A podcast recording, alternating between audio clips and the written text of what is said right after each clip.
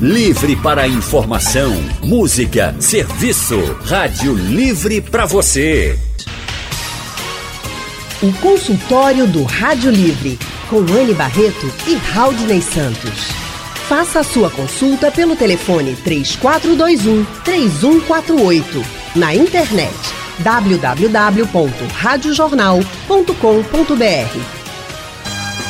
Consultório do Rádio Livre hoje vai falar sobre o uso indiscriminado de medicamentos corticoides e outros anti-inflamatórios. De acordo com o Conselho Federal de Farmácia, quase metade dos brasileiros se automedica pelo menos uma vez por mês e muita gente toma lá justamente a medicação que tem corticoide. E para falar dos riscos de se tomar corticoides e outros anti-inflamatórios sem prescrição médica, estamos recebendo aqui o clínico geral, Dr. Marcos Vilander. Doutor Marcos, muito obrigada por estar no nosso consultório de hoje. Obrigado vocês pelo convite. E quem também está com a gente é a farmacêutica e doutora em ciências farmacêuticas, Elisângela Gomes. Boa tarde, Elisângela. Boa tarde, é um prazer estar aqui. Boa tarde, Elisângela. Muito obrigada também por estar aqui no nosso consultório. E você que está nos ouvindo, já pode mandar suas perguntas pelo painel interativo, já pode participar com a gente pelo telefone, pelo Facebook e, se preferir, também pelo WhatsApp. O número é o 99147 8520. Doutor Marcos, por que tanta gente ultimamente está tomando tanto corticoide sem prescrição médica? É, oi, Anne, boa tarde. Olha, são inúmeros fatores, né? Primeiro que são medicamentos que são acessíveis.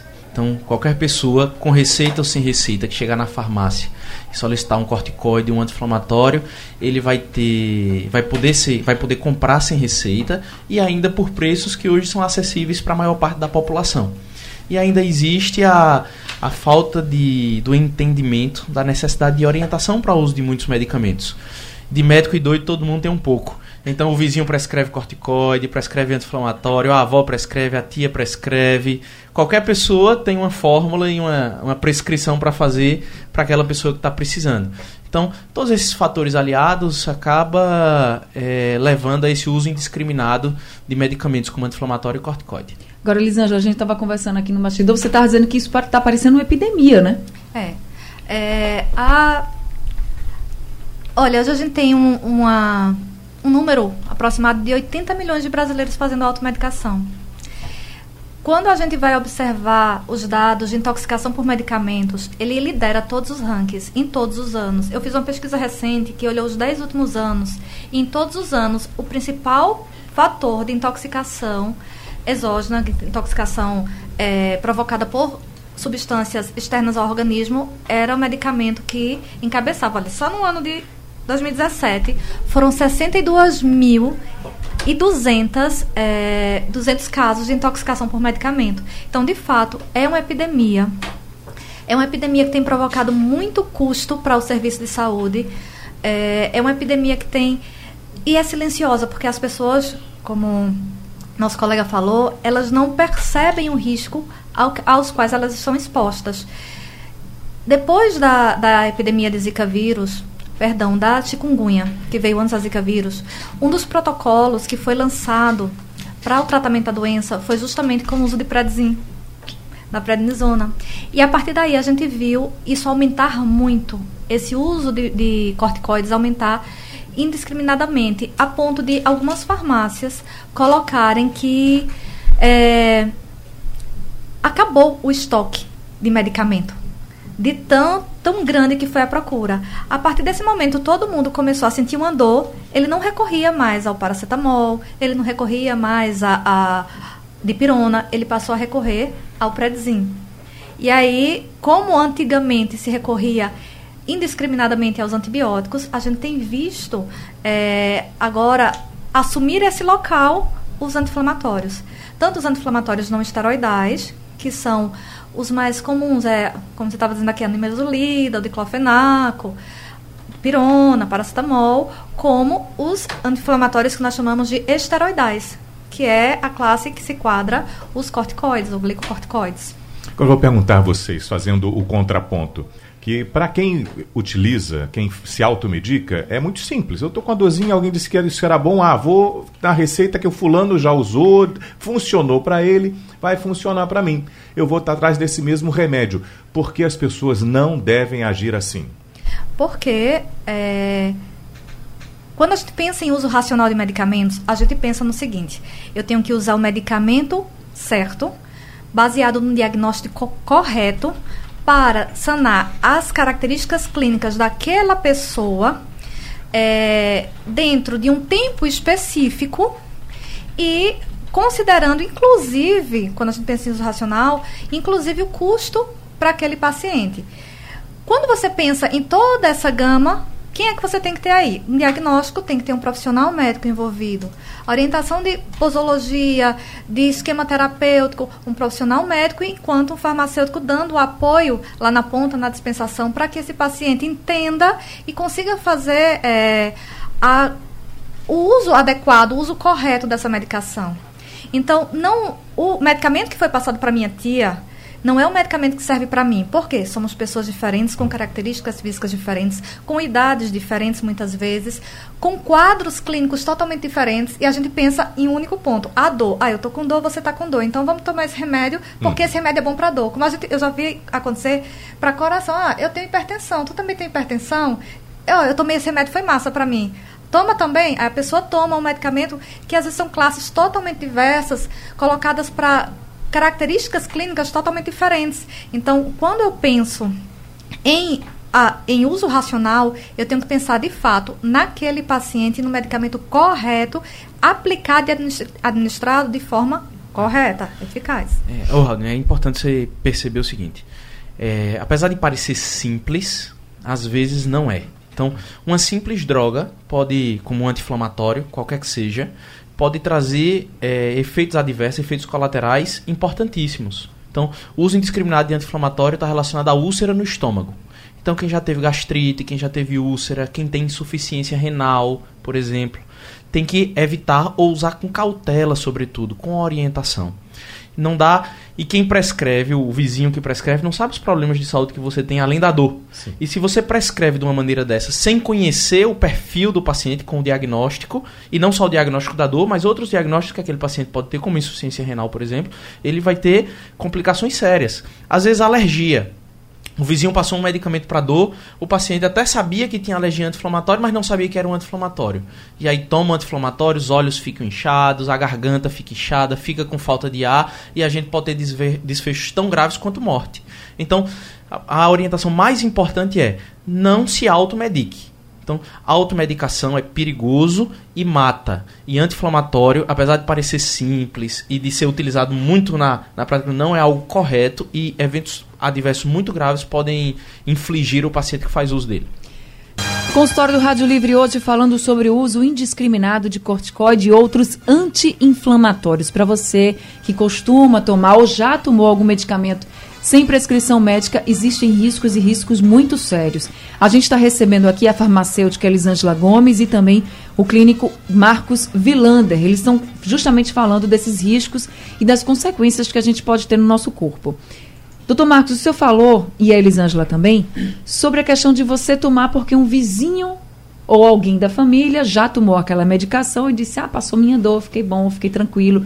Toma também, e aí você toma achando que está tudo certo, sem analisar o seu quadro de saúde, sem analisar suas peculiaridades, que são diferentes da peculiaridade, das peculiaridades do seu vizinho, do seu parente. Mas quando a pessoa resolve tomar novamente aquele medicamento que já foi receitado há algum tempo. Por exemplo, teve uma, uma gripe muito forte, atacou a garganta. Num, num determinado momento, o otorrino foi lá e disse assim: Olha, agora, nesse seu quadro, você pode tomar tal medicamento e era um corticoide. Depois de seis meses, teve de novo. Aí eu disse: Vou voltar nada, vou tomar, porque eu tomei naquela vez e fiquei massa, ficou bom. Pode fazer isso? Ou também você corre muito risco? Olha, não deve. Por quê? todo tratamento com anti-inflamatório, com corticoide, ou com qualquer outro medicamento que seja, ele prevê um diagnóstico, como a doutora Elisângela disse aqui. E apesar de dores serem semelhantes, os sintomas serem semelhantes, os diagnósticos podem ser diferentes. Além de que, períodos temporais, em momentos diferentes, nós somos pessoas diferentes. Vou lhe dar um exemplo prático. Minha esposa é médica e até os 30 anos de idade tomava anti-inflamatório.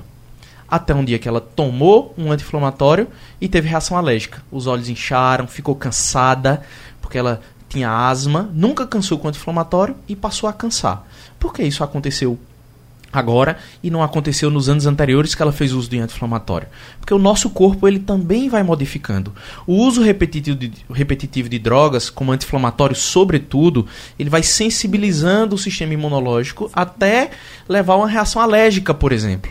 Além de que, se o sintoma, apesar de ser semelhante, tiverem doenças diferentes, o seu tratamento pode atrapalhar, o uso do anti-inflamatório pode atrapalhar o seu tratamento. E aí existem várias, uh, vários exemplos que nós poderíamos dar. Por exemplo, uma dor de cabeça. Uma pessoa sempre tem enxaqueca. Quando tem uma enxaqueca, toma anti-inflamatório. Até que um belo dia teve uma doença, uma dor de cabeça muito mais forte do que ela costumava ter. E aí ela como ela estava habituada a tomar anti-inflamatório, ela não procurou ajuda e tomou um novo anti-inflamatório.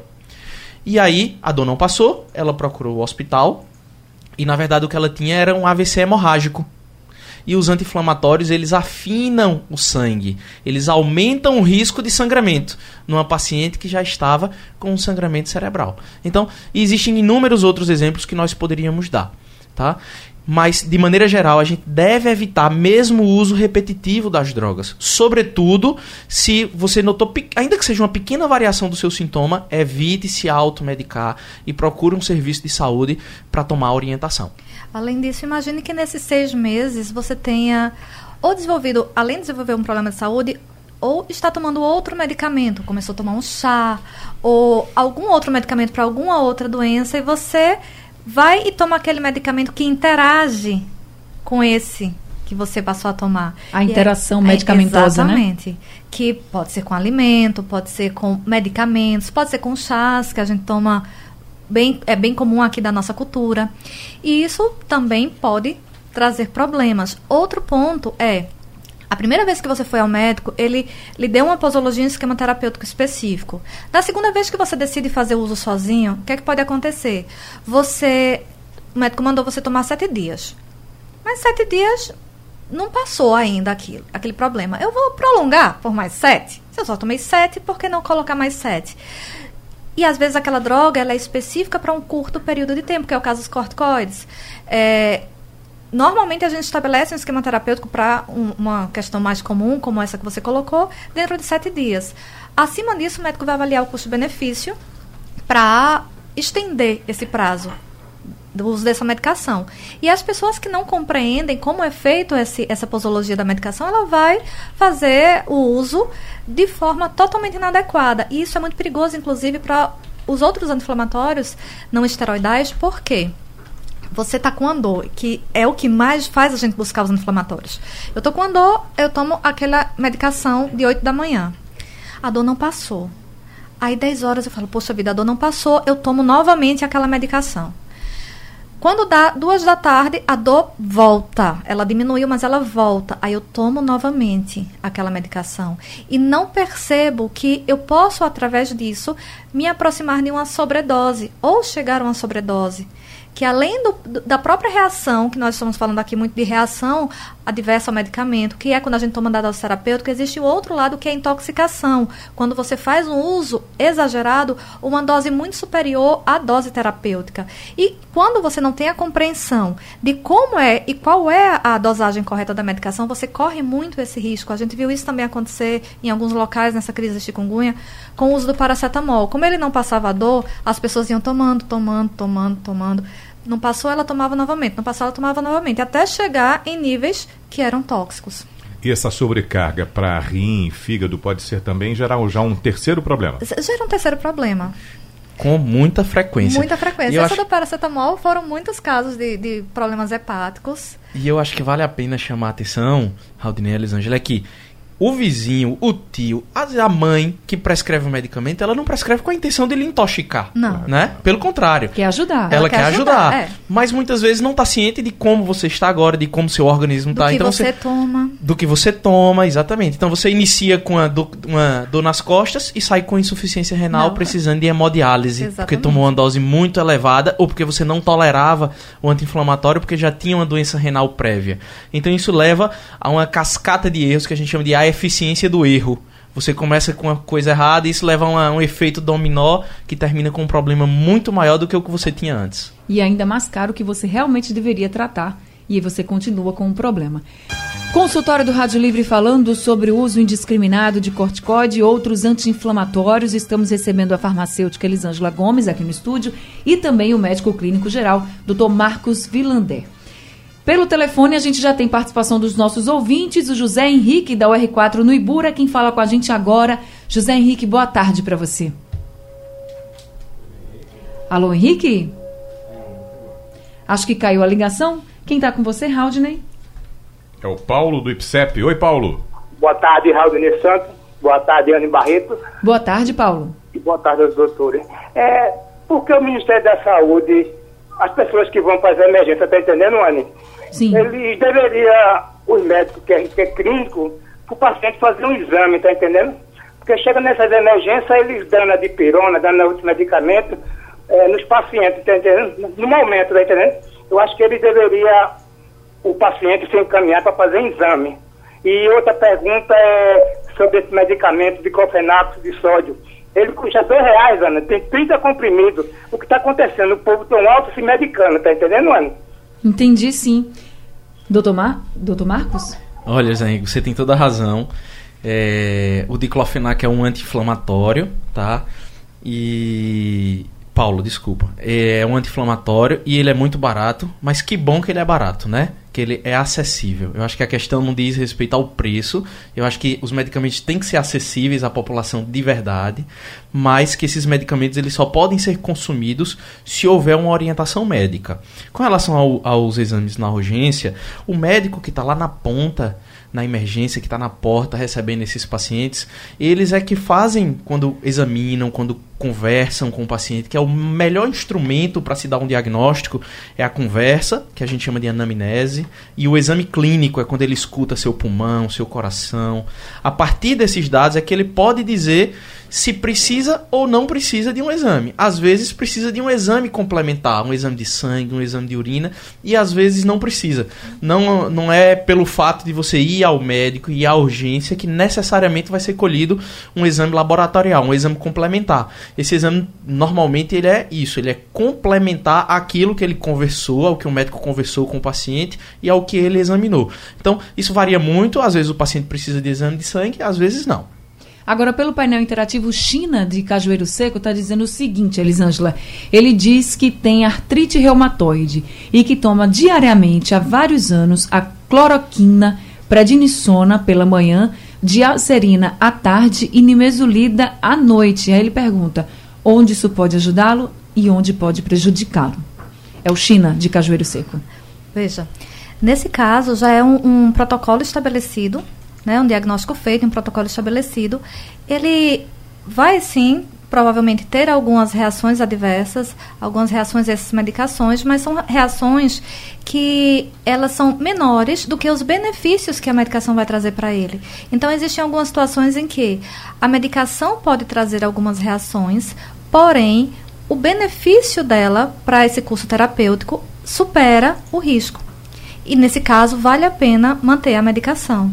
É como o Rodney falou aqui em um determinado momento. Às vezes a gente toma um, uma medicação e desenvolve outro problema a partir dela. Uhum. Às vezes a reação adversa ela surge mesmo, ela faz parte, é, ela é indesejável, é, não, é muitas vezes inesperada, mas, por exemplo, anti-inflamatório e alguma, alguma repercussão gástrica é esperado que você tenha. Mas no, quando é necessário, quando é um caso de doença crônica, como é o caso da artrite reumatoide, esse é o protocolo estabelecido de fato, e aí você tem que trabalhar com essas reações que o paciente tem, de forma que ele fique o mais confortável possível, mas manter a medicação. Por isso que é tão importante ter a avaliação médica para você começar a tomar medicação. Não dá para ficar tomando e nem tomando novamente só porque uma vez na sua vida foi receitado. Então, é sempre bom ter essa reavaliação médica. Consultório do Rádio Livre, hoje falando sobre o uso indiscriminado de corticoide e outros anti-inflamatórios. E estamos recebendo a farmacêutica Elisângela Gomes e o médico clínico geral, Dr. Marcos Vilander. Gente, pelo WhatsApp chegou aqui a pergunta da Rejane, ela diz que mora em escada e diz assim: Tenho o costume de comprar remédio sem receita médica. Tenho um neto que não tinha nenhum problema quando nasceu. Hoje ele tem alergia de pirona. Será que foi porque dei muito antibiótico sem receita médica para ele? Doutor Marcos, Elisângela? É, oi, Rejane. Veja, é possível que a alergia que ele desenvolveu, a dipirona, não tenha sido pelo uso dos antibióticos, mas pelo uso excessivo da dipirona. Mas isso pode acontecer independente de você ter dado por automedicação ou se tivesse recomendação médica. Isso é um evento adverso que pode acontecer pelo uso da droga. Eu acho que a melhor orientação para você é, se ele puder utilizar outros medicamentos na necessidade, ele vai procurar o pediatra em sendo uma criança, ou o clínico em sendo um adulto, ou o geriatra em sendo um idoso. E se houverem outras alternativas de medicamentos para se usar para tratar a dor, a infecção, o que é que seja, esses medicamentos vão ser escolhidos. E se não, você vai ser encaminhada para um alergologista, que é uma pessoa que entende de doenças alérgicas para o uso de droga, para lhe dessensibilizar desses medicamentos. Você perder, não ter mais alergia a esse medicamento. Existem protocolos de dessensibilização de drogas para você poder vo voltar a utilizar essa droga. E se e se houverem outras alternativas, essas outras alternativas vão ser melhores. O que eu digo é, não se sinta culpada por isso. Eu acho que a partir de agora você não vai mais automedicar o seu netinho, você vai levar ao médico, mas isso é um efeito que pode acontecer pelo uso do medicamento, mesmo que houvesse indicação. Exatamente. É, só queria colocar mais uma questão. Muitos desses anti-inflamatórios eles apresentam uma reação cruzada. Então, às vezes a criança, com certeza, ao o, não foi o antibiótico o culpado do efeito que ela apresentou, mas ela pode ter uma reação a um outro anti-inflamatório uma vez que ela se sensibilizou à dipirona. Então, é extremamente importante para o seu netinho que você não vá tentando outros anti-inflamatórios em casa. É bom levar ele de fato a um pediatra para avaliar é, esse risco de ele fazer uma sensibilização cruzada a algum outro anti-inflamatório. Isso quer dizer o quê? Que você pode, em um momento, dar um ibuprofeno, que era o que a gente estava fazendo aqui, e ele reagir também ao ibuprofeno, que acontece muito comumente dentro da classe dos anti-inflamatórios. Tá certo. Pelo Facebook, o Bob Lima está dizendo que a automedicação se dá também pela demora de resultado de exames, mas aí a gente está falando aqui das consequências e que isso realmente você não deve fazer, viu, Bob? A informação que a gente deve pensar também sobre no Brasil fica muito fácil a gente chegar numa farmácia e ter acesso a esses medicamentos, né? Isso é comum, doutor, na legislação lá fora também. A experiência que já tivemos no, no estrangeiro, num país ou outro, é sempre muito complicado ter acesso a, mesmo nas em, em, farmácias, a medicações até simples, né? A legislação no Brasil, o senhor acha, tende a se tornar mais rigorosa? É, eu acho que é um caminho que pode ser tomado, sabe? Mesmo nos Estados Unidos, por exemplo, os anti-inflamatórios eles são, assim, são acessíveis. Bem então, acessíveis. se você chegar a uma farmácia, é o famoso Advil, por exemplo, hum. se vende muito nos Estados Unidos, no supermercado, que inclusive. No supermercado, inclusive, exatamente, não necessariamente em farmácias.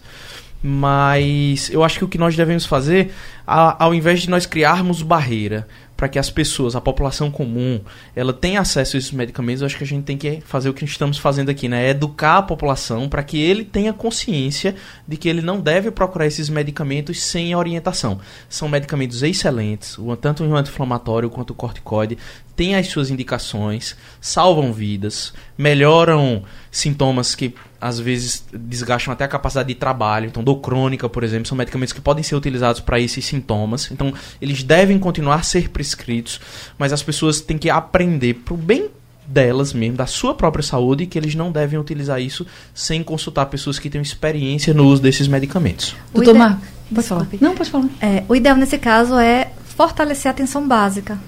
Quando as pessoas têm mais acesso à atenção básica, à prevenção, inclusive ao cuidado da equipe interprofissional, é, ela vai recorrer menos a medicamento. Que qual é o grande problema aqui no Brasil? A gente recorre muito a medicamento.